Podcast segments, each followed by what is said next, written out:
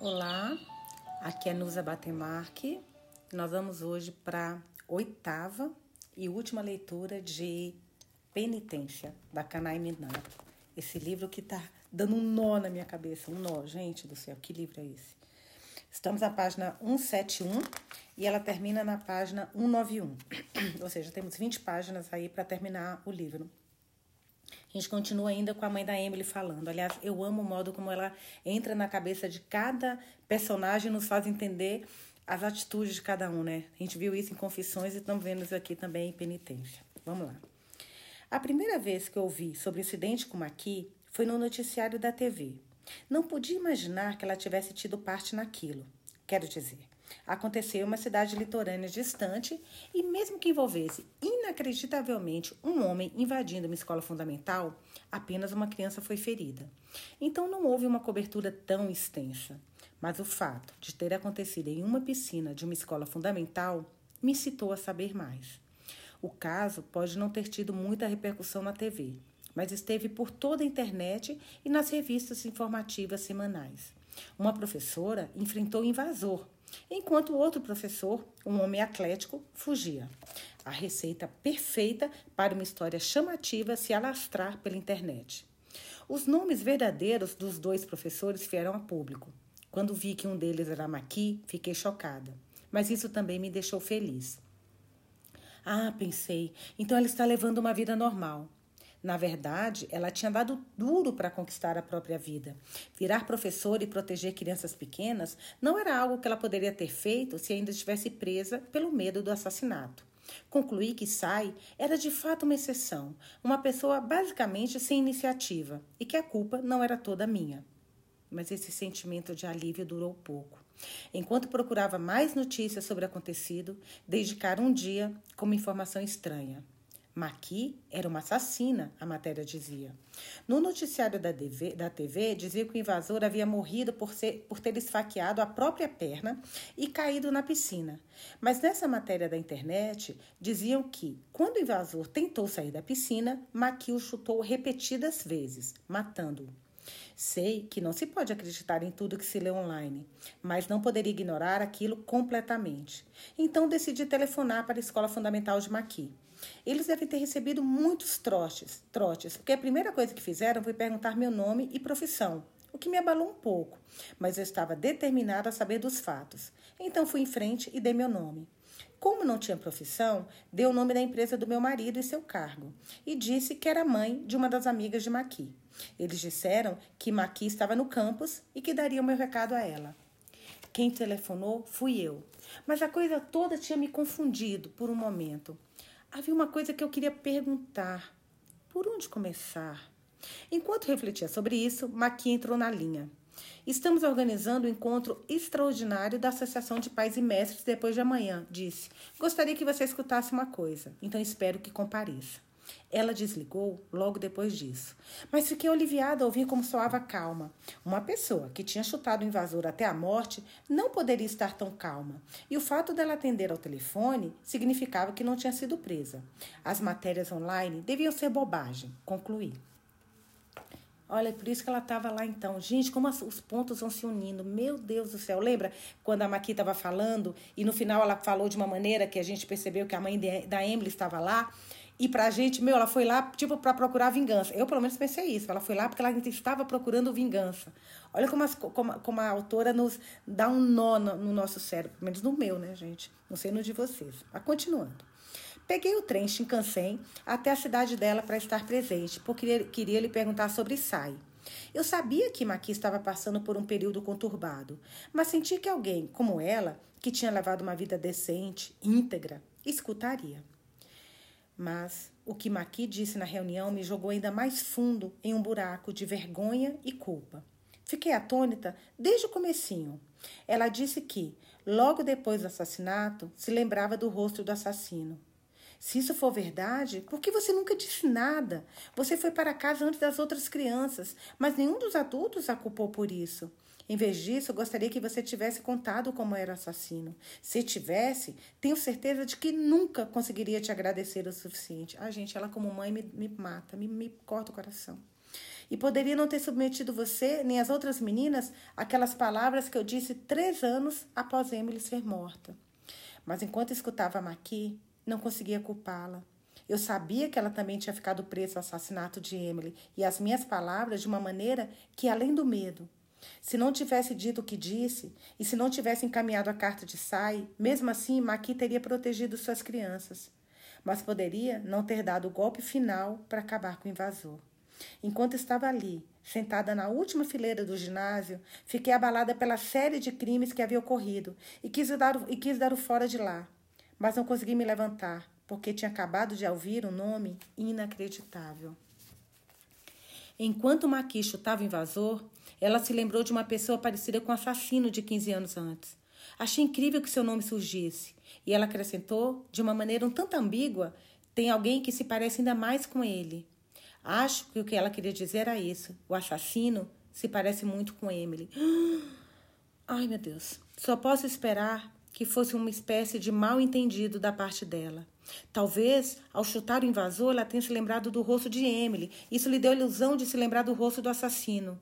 Então veio o rosto de um, nome de um homem famoso, parecido com Emily. Isso fazia sentido. Ela poderia ter se forçado a ter essa impressão. Mas havia algo que eu precisava fazer antes de pensar no assassino. Eu tinha que pôr um, pin, um fim a essa série de crimes. Decidi resumir o que Maqui havia dito na reunião e, dessa vez, anexar minha própria mensagem. Naquela mesma noite, tudo o que Maqui havia dito estava no site de uma revista semanal de quinta. Meu nome aparecia como Senhorita C, a conselheira misteriosa, como eles diziam. Fiz com que o conhecido apagasse aquilo, mas antes fiz duas cópias do artigo e coloquei as envelopes. Perdoei todas vocês. Foi essa a mensagem que eu anexei. Ou seja, não façam nada de terrível. Matar outro homem no lugar do assassino não é uma forma de penitência. Gente, essa mulher deve estar numa culpa. Eu só poderia esperar que o restante das meninas escutasse minha prece. E, no entanto, a Kiko matou alguém. Isso também foi na mesma cidade. Inacreditavelmente, a vítima foi seu próprio irmão. Aquela não era hora mais de escrever cartas. Eu parti para outra para aquela cidade. A Kiko matou o irmão para proteger uma garotinha. Eu deveria me desculpar com a Kiko, não por aquelas palavras ditas três anos após o assassinato de Emily, mas pelo que aconteceu logo depois. No momento em que ouvi que Emily havia sido morta, eu posso muito bem ter empurrado a Kiko de lado. Ai, meu Deus, que dor no coração, gente, meu Deus do céu. Naquele momento, tudo ficou branco na minha frente e, sinceramente, não consigo me lembrar. Mas quero que vocês saibam, eu não empurrei a Kiko por ter raiva dela. E é claro, nunca pensei que ela deveria ser tratada assim. Mas acho que fui eu quem a levou a fazer o que fez. Ela nunca leu nenhuma das duas cartas. Pensou que as cartas eram lembretes da promessa que eu havia feito. Lembra que a Kiko, toda vez que ela tinha a qualquer coisa ligado, ela tinha uma dor de cabeça muito forte. Por isso que ela não abriu as cartas da mãe da Emily. Talvez isso tenha sido por, talvez tenha sido por isso que a sua pequena sobrinha e Emily se sobressupuseram em sua mente. Então, o que eu deveria ter feito? Por sorte, quando entrei em contato com a família de Uca, do hospital onde a Kiko estava, soube que seu apartamento ficava apenas três paradas de trem, então decidi ir diretamente até lá. A mãe de Uca não tinha escutado minha voz havia mais de dez anos, e no começo não percebeu que era eu, mas depois que disse meu nome, ela pareceu estabelecer a ligação. Entendo perfeitamente o quanto você quer que prenda o assassino antes do tempo da prescrição, a mãe da Yuka disse. Mas a Yuka vai ter um bebê daqui a pouco. É uma hora crítica para ela. Preferia que você a deixasse em paz. Ela estava bem chateada.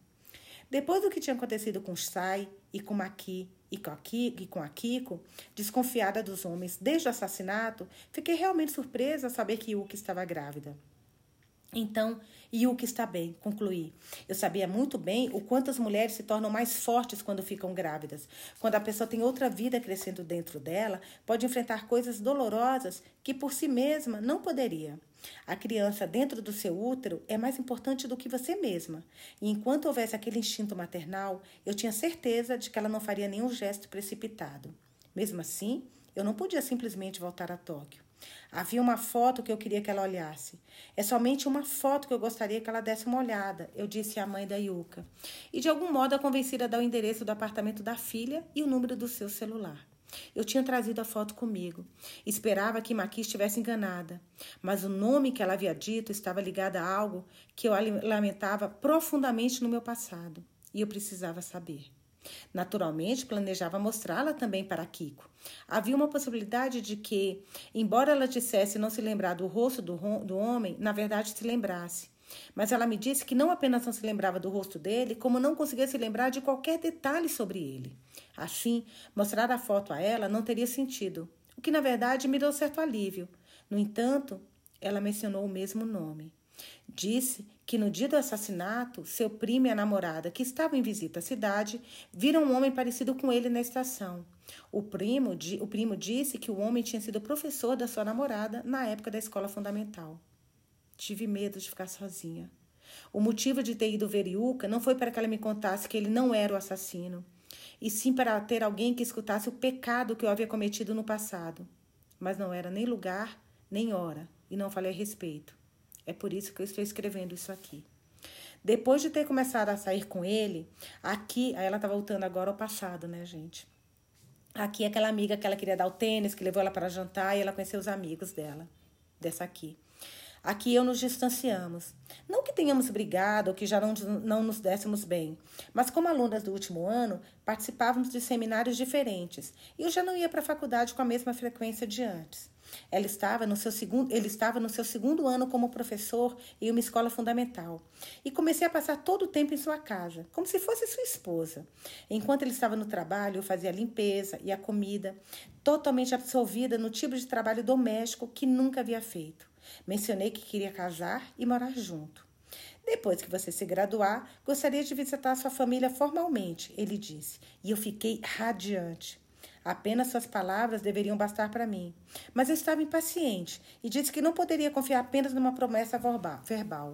Então, ele comprou, ele usou o seu parco. Meu Deus, olha essa parte, gente. Ele usou o seu parcos bônus do trabalho para me comprar um anel um anel de noivado com a minha pedra de nascimento, um rubi. Eu não poderia ficar mais feliz. Enquanto ele estava fora, punha o anel inúmeras vezes. Depois eu tirava e dava-lhe um lustro. Aquele mesmo anel, eu imagino, provavelmente, lembra que a Emily colocou na caixinha de tesouros, naquele chalé, que alguém chegou depois? Me... Gente, como é que a mulher consegue criar uma história dessa? Meu Deus do céu. Tô impressionada. Então, um dia, o anel escorregou da minha mão e caiu debaixo da escrivaninha. Foi aí que vi um caderno que nunca tinha visto saindo de uma gaveta. Ele tinha sido empurrado até o fundo e se destacava. Um caderno secreto foi o que pareceu. Ai, meu Deus. Vai ver que são apenas anotações de estudo, pensei. E puxei e abri o caderno, porque queria saber tudo sobre ele. Mas logo me arrependi de ter feito isso. O caderno era seu diário.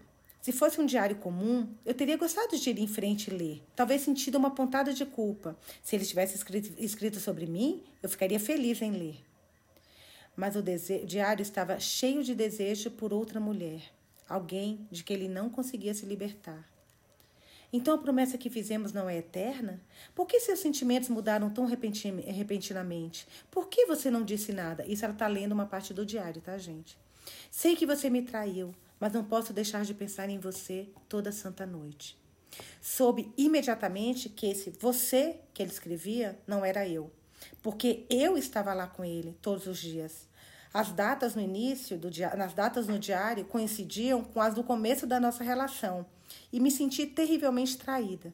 Saí do apartamento, fui para casa e me tranquei no quarto. Comecei de fato a me sentir doente e fui para a cama. Não tinha apetite e me sentia febril, como se estivesse em um barco balançando, enjoada. Nunca imaginei que descobrir que ele amava outra pessoa que não eu pudesse causar tanta dor. Sou tão fraca assim, pensei. Fugi depois de ler até metade do diário. Mas talvez eu devesse ter ido até o fim. Então, pelo menos, eu descobriria o nome dessa outra mulher. Descobriria quem era ela e se sentisse que ela não era páreo para mim, tudo bem, não é? Afinal, ele, afinal, ele já havia prometido se casar comigo.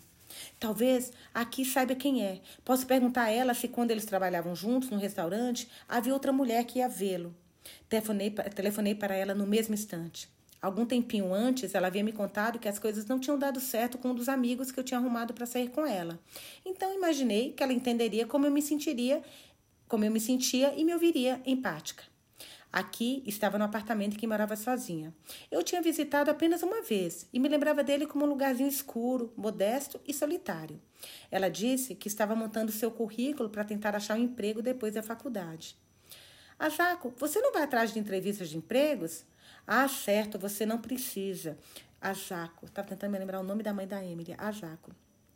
Você não. Eu confundia com a Zico, a Zica, né? Que é a outra. Eu acho que é a Zica. Azaco, você não vai atrás de entrevistas de emprego? Uma das meninas, né?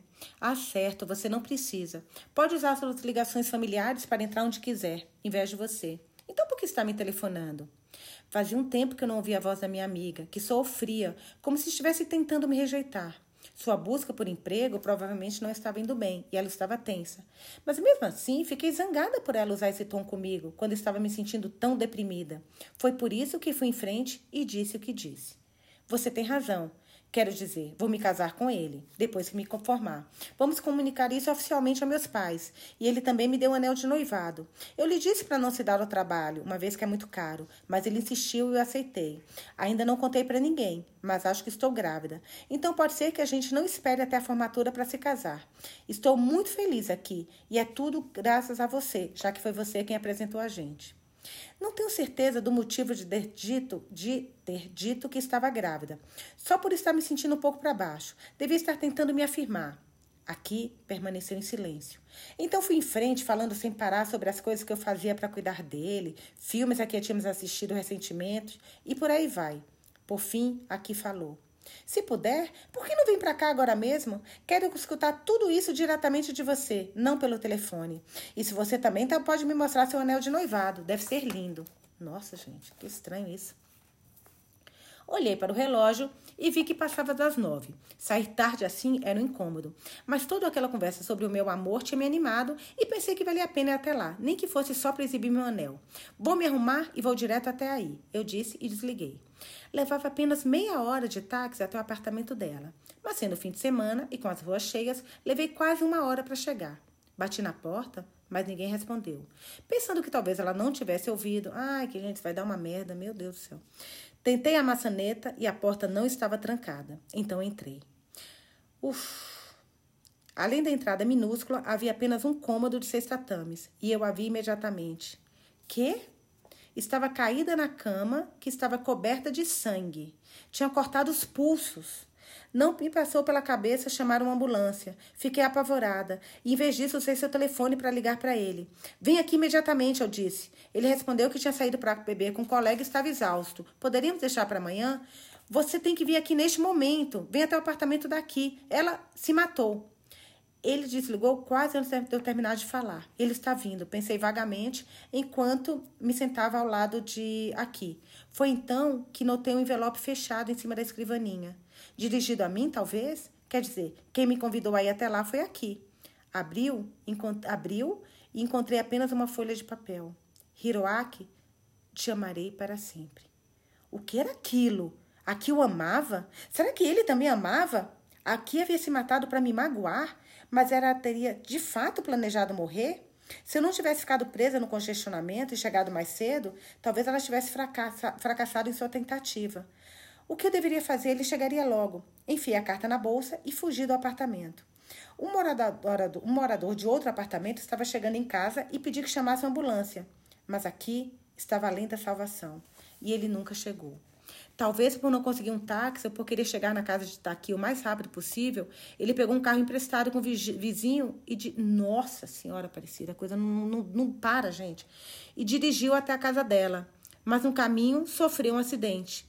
Não foi um acidente grave, apenas uma batida de para-choques. E, embora ninguém tivesse se machucado, ele havia bebido antes. E eu, ingênua, não fazia ideia das consequências. Se um professor fosse preso por dirigir embriagado, seria demitido por desonra e perderia o emprego. Tudo que tinha subitamente recaído sobre nós me assustou e fugi dele. Caraca, gente. Enquanto eu caminhava até o apartamento de Uca, só pensava nele. Teria matado Emily? Mas por que? Dez anos. Gente, o pai da Emily matou a Emily. É isso mesmo? Eu achei que podia ser isso alguns capítulos atrás, mas agora eu tô achando que tá indo por esse caminho. Não é possível. Pera. Ufa, teria matado Emily? Mas por quê?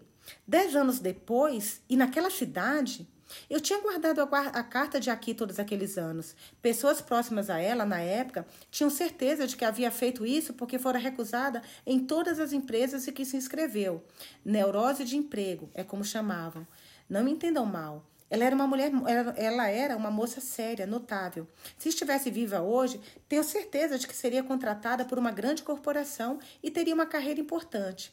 Mas naquela época, a sociedade não aceitava mulheres como ela. Alguém que tivesse vindo do nada, sem ligações, não conseguiria nem arrumar emprego para realizar um trabalho administrativo, muito menos com perspectiva de promoção. Teriam jogado seu currículo na lixeira, sem sequer olhar antes mesmo dela fazer a prova escrita ou passar por uma entrevista. Mas, sinceramente, ela era mais inteligente do que, do que qualquer mulher que já conheci. Lembra dos cadernos que ela pegava? Puxa, gente, que duro, né? Você ser inteligente e por sua situação financeira você não ter futuro. Ter esse preconceito que te leva, sabe? É, não é de se admirar que ele tenha se apaixonado por ela. Um dos dois deveria ter me contado isso. Se eu soubesse, não teria feito nada para impedi-los. Não tinha interesse por nenhum homem que estivesse apaixonado por outra mulher. De algum modo, ele deve ter descoberto o que fiz, separando-os, levando a mulher que ele amava ao suicídio. Nossa! Depois fugindo. Nossa! Agora, pensando nisso, não existe uma cidade perto daqui com o mesmo nome daquela de onde aqui disse ter vindo, porque aqui foi visitar a cidade dela, lembra? Gente do... Aliás, ela foi visitar a cidade daqui. É isso? Nossa, eu tô confusa aqui, gente. Pera, eu vou ler de novo, desculpa. Eu vou ler de novo esse parágrafo porque eu confundi, tá? Me perdoem. É, se eu sou, não é de admirar que ele tenha se apaixonado por ela. Um dos dois deveria ter me contado isso. Se eu soubesse, não teria feito nada para impedi-los. Não tinha interesse por nenhum homem que estivesse apaixonado por outra mulher. De algum modo, ele deve ter descoberto o que eu fiz, que ela ligou e avisou tudo para a menina. Gente, que, que confusão, que mal entendido em cima de mal entendido. Separando-os, levando a mulher que ele amava ao suicídio, depois fugindo. Agora, pensando nisso, não existe uma cidade perto daqui com o mesmo nome daquela de onde aqui disse ter vindo. Enquanto esses pensamentos rodavam vagamente pela minha cabeça, saí da estação e cheguei ao apartamento de Uca. Pelo seu olhar fixo por detrás dos óculos, talvez ela de fato se lembrasse da aparência do assassino. Eu me imaginava mostrando-lhe uma foto dele, agora, com tanto atraso, e ela dizendo: Não, não acho que seja ele. Estava prestes a subir a escada quando vi uma discussão entre um homem e uma mulher. Como é péssimo o meu time, pensei, e me escondi na sombra dos arbustos, vendo surgir na escada acima de mim. Gente, desde o início do livro a gente está achando que a mãe da Emily é a, é a bruxa de toda a história, e no final das contas ela é uma mãe com muita dor, com muita dor. Meu Deus do céu, eu tô chocada. Era Iuca e um homem, e parecia que Iuca estava prestes a ser empurrada. Peguei rapidamente meu celular e tequei o número, o número dela, que estava na minha lista de contatos. A música tema de uma série de detetive que eu conhecia tocou e o homem caiu da escada. Estava escuro, então não deu para ver claramente como ele caiu. Quando viu quanto ela estava calma ao chamar uma ambulância, decidi não aparecer. Se ela tivesse ficado arrasada, caído no choro, provavelmente eu teria ido até ela na mesma hora. Mas não consegui fazendo, fazer isto vendo-a tão calma. Gente, esse livro está levando para um lado que eu nunca imaginei. Quando ela subiu na ambulância, chamei um táxi. Depois de um tempo no táxi, já um pouco mais calma, veio-me este pensamento. A última menina finalmente fez isso. Se pelo menos eu não tivesse me escondido, se eu não tivesse telefonado para ela e sim a confrontado, dizendo, confrontando, dizendo pare com isso, senti remorso, mas sabia muito bem que remorso depois do ocorrido não tem sentido. Talvez eu tivesse aos poucos me resignado à minha sina. Ou talvez estivesse brotando dentro de mim um pressentimento de que a série de tragédias que aconteceram viriam no fim em minha direção. Na verdade, a primeira tragédia foi a morte, de aqui, né, gente, amiga dela. Tudo isso foi foi o início para tudo todas as outras coisas que aconteceram. Provavelmente foi por isso que pude escutar com tanta calma até o fim a história de Uca.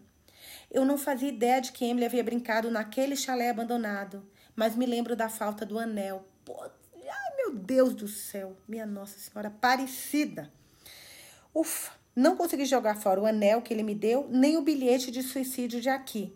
Coloquei-o com cuidado em uma caixa e guardei-o no fundo do armário. Mas depois da mudança, quando eu estava jogando algumas coisas fora, aconteceu de Emily ter visto e aberto aquela caixa. Isso é muito lindo, ela disse, estreitando os olhos. Por que isso está aqui dentro? Perguntou, a que eu imediatamente, imediatamente respondi. Porque isso será seu, Emily. Então me dê agora, ela disse. Um dia, respondi, quando chegar a hora. E não deu anel para ela. ela. Emily fechou um pouco a cara, embora parecesse gostar da ideia de uma promessa secreta. Ela sempre gostou desse tipo de coisa. Um dia, quando chegar a hora. Quando chegasse a hora em que eu tivesse de lhe contar quem era seu verdadeiro pai. Meu. Gente, eu tô no chão. Eu tô no chão. Calma, vamos lá. Esse calma é pra mim, tá, gente? Que eu tô, eu tô nervosa. Cara, como essa mulher consegue achar tanta, tanta criatividade para escrever uma história dessa? Eu tô chocada. Tô amando todo essa, esse enredo aqui. Depois que fugi dele, comecei a sair com meus velhos amigos. Aquela tá voltando ao passado, né? Que ela fugiu do, desse cara que era apaixonado pela Ki. Comecei a sair com meus velhos amigos. Tinha a sensação de era, que era com eles o meu lugar. Não tive forças para chorar por uma menina que tinha se matado e, ao mesmo tempo, apoiar um homem que perdera o emprego. Nem pensar que eu dividiria uma vida miserável com ele. E a pessoa que meus amigos me apresentaram, então, se tornou meu atual marido. Seu avô era o fundador da industrial Adak e ele tinha ingressado na empresa cinco anos antes. Achei seus olhos frios e ele um pouco assustador. E quando lhe perguntei: Você gosta de alguma outra moça? Ele disse: Se gostasse, não estaria aqui.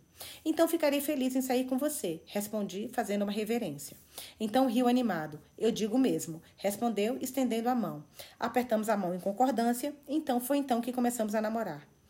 Acho que foi no nosso terceiro encontro que saímos do carro, fiquei subitamente enjoada, pedi para ele estacionar e saí. Senti tontura e desmaiei ali mesmo. Quando acordei, estava no quarto do hospital particular mais próximo e ele estava sentado ao meu lado. Tentei rapidamente me sentar, mas ele me disse para ficar deitada e descansar. Não faz bem para o bebê que você carrega, disse. Nossa. Quase desmaiei pela segunda vez. Um namorado com quem eu nunca tinha dormido anunciava que eu estava grávida. Tudo acabado entre nós, imaginei. Este é meu castigo por ter fugido.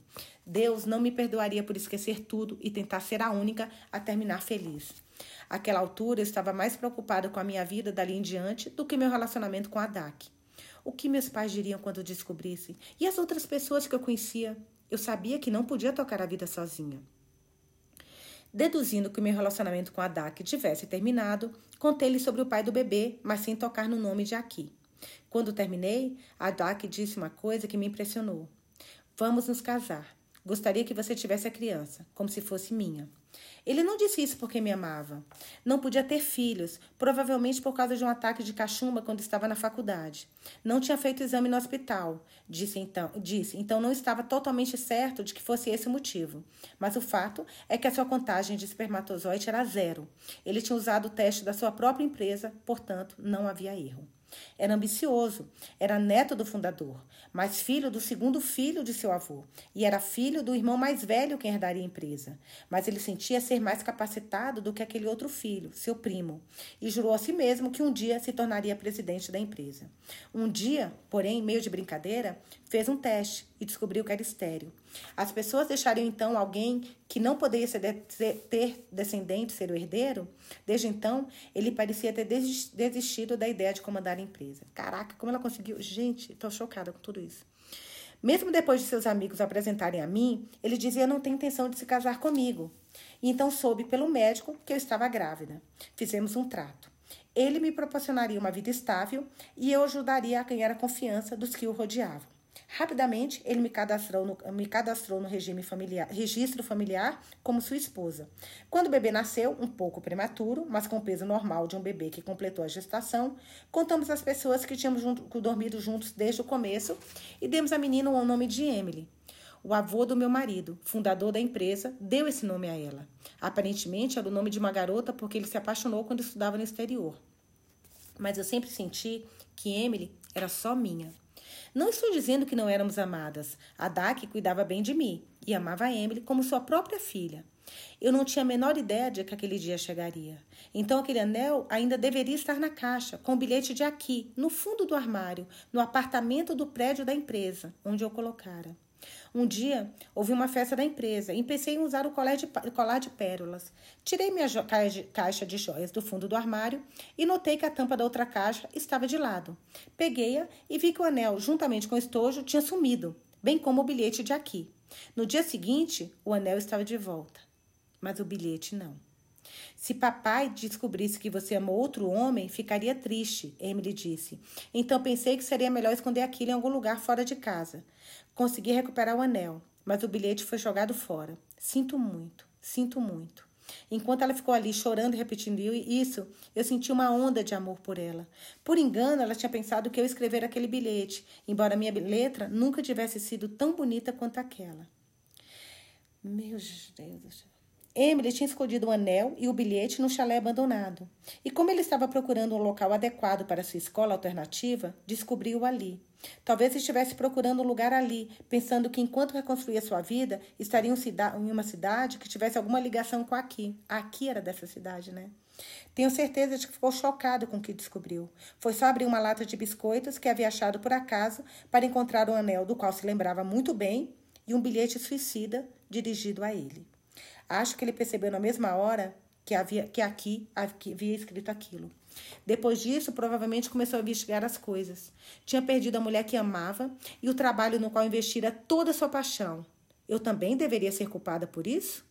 Onde estava a mulher que roubara tudo o que era precioso para ele e fugira? E o que estaria fazendo agora? E o que era precioso para ela? Emily foi assassinada por minha causa. Meu Deus. Vocês quatro foram envolvidas por acaso. E o que, gente, mudou a vida de todo mundo. E o que eu disse a vocês foi imperdoável. Vocês levaram aquilo a sério e me levaram ao assassino. Agora é minha vez de me penitenciar por vocês. Depois que deixei Yuka, fui procurá-lo. Até chegar à escola alternativa, que tinha sido amplamente noticiada nas revistas semanais, meus pensamentos eram sobre penitência. Gente, o cara, eu acho que ele não tem ideia que o filho é dele, que a filha que ele matou, que ele estuprou, é dele. Porque ela casou, teve uma nova, uma nova vida. Meu, meu Deus, meu Deus, meu Deus.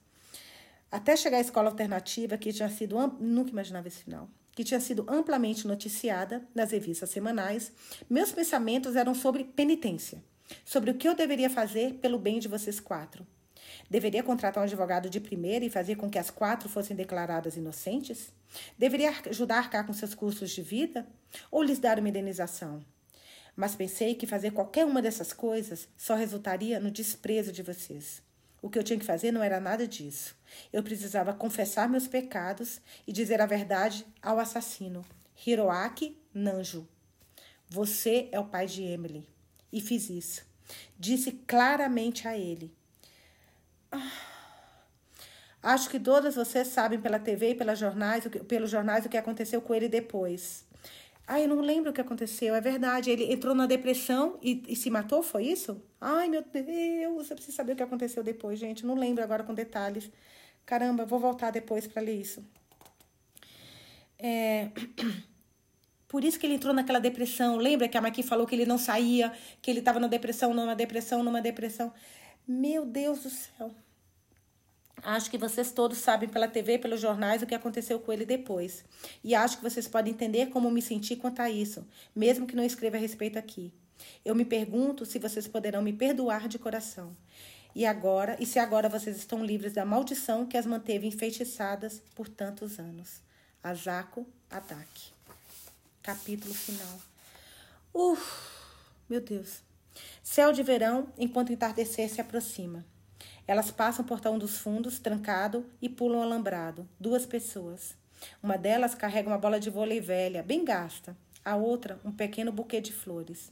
Dirigem-se ao playground da escola. Eles falam em reforçar medidas de segurança, mas ainda é muito fácil entrar. Aliás, é difícil para você estar aqui? Você não se sente traumatizado ou coisa assim? Estou bem. E você? Consegue ver as coisas direito hoje? Sem problemas, mas não tenho certeza de que possa fazer 100 vezes em sequência logo na primeira vez. Vamos tentar o tempo que for preciso, como naquele dia. As duas colocaram as bolsas, colocam as bolsas a seus pés e ficam de frente uma para a outra. Uma bola branca vai para lá e para cá entre elas. Um, dois, três, cinquenta e um, cinquenta e dois, cinquenta e três, noventa e um, noventa e dois, noventa e três. Ai, disse noventa e três, desculpa. A bola perdida rola para longe. Uma bola rolando para longe. Cinco crianças atrás dela. Um homem vestindo uniforme de trabalho. Hiroaki Nanjo pega a bola. Vim checar os ventiladores dos vestiários da piscina, mas me esqueci completamente de trazer uma escada. Só preciso. Ah, não... ele não vai contar com detalhe, gente. Por favor, isso, não estou pronta. Só precisamos apertar alguns parafusos. Então, uma de vocês poderia subir de cavalinho nos meus ombros e ajudar? A menina mais baixa pega a bola das mãos dele. Para andar cavalinho, deveria ser eu. Andar de cavalinho deveria ser eu, já que sou a menor. A mais alta dá um passo à frente. Se você não conseguir alcançar o ventilador, vai ser um problema. Então não deveria ser eu, já que sou a mais alta? Uma menina, no fundo, usando óculos, interrompe. Mas alguma de vocês sabe apertar parafuso? Sou boa nisso. Nossa, cada uma que a gente conheceu, né? Com sua, sua aptidão. O que vai. E com seu. com que nasceu, né? E o que você vai fazer se o parafuso estiver muito apertado? Sou forte, então acho que deveria ser eu. A menina maior diz, orgulhosa. Nanjo olha para cinco meninas, uma a uma. Não poderia ser alguém pequeno demais, nem grande demais. Eu não gostaria que seus óculos caíssem. E você parece um pouco pesada. Talvez ele vai até a criança que parece mais inteligente. Emily, você é perfeita. Emily, ansiosa, olha para trás, para as outras quatro. A mais alta bate palmas e fala em voz alta. E vamos, então vamos todos ajudar. As outras três crianças concordam. Nanjo fica desorientado, mas continua sorrindo. Obrigado, mas o vestiário é muito apertado e se todas forem, vai ser difícil trabalhar. Eu não gostaria que ninguém se machucasse. Então por que vocês não ficam aqui? Vamos acabar logo e depois compro sorvete para todas. As quatro crianças ficam encantadas. Nanjo pega Emily pela mão e sai, sem saber que são parentes, pai e filha. As duas pegam a bola e recomeçam a passá-la de lá para cá, sem. Elas respiram fundo algumas vezes. Pegam suas bolsas e vão até o ginásio e sentam-se lado a lado nos degraus da entrada. Então, o que aquele assassinato significou para nós, afinal? E os 15 anos depois? Enquanto eu li aquela carta comprida dela, mais uma autobiografia, na verdade, já que era tão comprida, aquilo me fez pensar em qual tem sido o sentido da minha vida. Talvez eu fosse uma vítima, e por me sentir assim, as palavras pesaram tanto em mim. Mesmo assim, nós só fomos envolvidas naquilo tudo. Normalmente, se você tivesse feito coisas tão terríveis no passado, você não se perguntaria, logo depois do assassinato, se a culpa não era sua? É, mas não questionar, mas não se questionar foi a maneira dela de lidar com a vida. Se uma pessoa se pergunta isso, talvez signifique que ela, de fato, não tenha tido nada parecido no passado. Pode ser, mas não posso mesmo culpá-la. Foi ela quem mais sofreu, e é também e também é graças a ela que posso levar uma vida normal agora. Eles te condenaram por infligir danos físicos, mas você conseguiu condicional, certo? Certo. A causa da morte foi hemorragia. Ele tinha se esfaqueado. Nunca encostei na faca e chutá-lo no rosto não foi a causa direta da morte. Então o crime foi infligir danos físicos. Ela reuniu assinaturas por mim. Alguns pais escreveram petições pedindo leniência e o advogado disse que eu deveria resistir até conseguirmos um veredito de inocente. Mas quando eles ofereceram condicional, pensei: tudo bem, já chega. Também larguei meu trabalho de professora. O que você vai fazer agora? Ainda não decidi. Gostaria de tirar um tempo para refletir sobre as coisas, inclusive sobre como seria minha vida se aquele assassinato não tivesse acontecido. Estou preocupado com as outras também. Para elas, vai levar mais tempo. Autodefesa, insanidade. É difícil provar isso, mas elas se entregaram e não tinham intenções de matar. Inclusive, gente, a, mãe, a irmã Urso matou o menino em legítima defesa da, da sobrinha, que ele estava estuprando, né? E tem advogados famosos defendendo elas. Então, acho ah, então as meninas aceitaram ajuda, graças a Deus. Então, acho que vai dar certo. Pelo menos estou esperançosa, mas sabe-se lá. Elas farão o que os advogados disserem, então acho que vai acabar bem. Mas sabe, fiquei um pouco surpresa que ela tenha te arrumado um advogado. Você achou que eu fosse recusar? Se fosse eu, recusaria. É que Eu simplesmente decidi ir em frente e aceitar suas boas intenções. Ai, que fofo isso, gente. Que bom, que bom. Percebi o quanto eu era impotente e desisti de me agarrar a um orgulho estúpido. E no seu caso, não pude acreditar que tudo foi reduzido a um acidente. Parecia que você ia reconhecer que o empurrou lá para baixo, mesmo que não precisasse, só como retaliação a ela. É porque agora não só sou eu, sou uma mãe solteira, e seria difícil para o meu filho ter uma criminosa como mãe. Entendo. Você amadureceu mesmo, não é? Na verdade, acho que entendo o que ela sentiu na época em que Emily foi morta. Se eu estivesse na pele dela, agora é uma mãe, né? A Euka. Poderia ter tido o mesmo ter dito o mesmo tipo de coisa para as crianças com quem ela estava brincando. As mães são assustadoras, ou seriam valentes. Você está morando com seus pais, certo? Daqui a quantos anos seu filho virá para essa escola? Você não soube? Eles vão fechar a escola no próximo mês de março. Declínio das taxas de natalidade. As crianças dessa cidade irão de ônibus escolar para a cidade vizinha. Os prédios da escola também estão muito velhos e eles vão demolir tudo. Foi por isso que você me procurou? Me desculpe, você tinha dito que nós quatro deveríamos nos reunir. Não, tudo bem, estou contente. Eu deveria vir aqui antes que acabe. Vamos pôr um fim nisso, nós duas? Certo tudo acabado. Em pouco tempo, imagino que essa cidade será incorporada a outra e a própria cidade não existirá mais. É ruim demais, quero dizer, já que ela tem o ar mais puro do Japão. O ar puro continuará aqui. As duas trocaram um sorriso. Greenleaves começa a tocar baixinho. Vamos embora? Elas se levantam e olham para o pequeno buquê.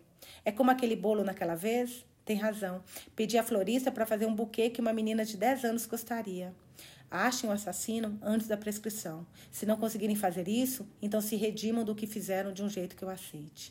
As duas vão em direção à piscina. Vamos rezar por Emily. Por que não percebemos isso naquela época? A coisa que mais precisava, deveríamos ter feito, que foi o que a mãe reclamou, lembra? Que ninguém rezou, ninguém levou um buquê. Talvez precisássemos desses 15 anos para finalmente entender. As do, a sombra das duas se estendem ao longo do playground e o crepúsculo envolve a cidadezinha. Ai, gente, acabou. Eu amei, eu amei, eu amei este livro. Eu nunca imaginava este final dessa forma, a história da mãe da Emily. Nossa, muito bom. Gente, eu vou comprar outro livro da, da, Canima, da e vou ler também. Não na próxima, porque a gente precisa de um respiro, calma. Mas depois eu quero ler muito. E quero ler no podcast para vocês. Nossa, amei, depois eu quero saber muito. Vou deixar uma pergunta que vocês, por favor, respondam para mim. Deixei já no último episódio. Eu sempre Vejam, porque sempre tem uma pergunta que eu deixo. É, não sempre, mas de vez em quando eu deixo perguntas para vocês responderem. Hoje eu vou perguntar o que vocês acharam desse último episódio, porque eu quero muito saber a opinião de vocês. Eu amei.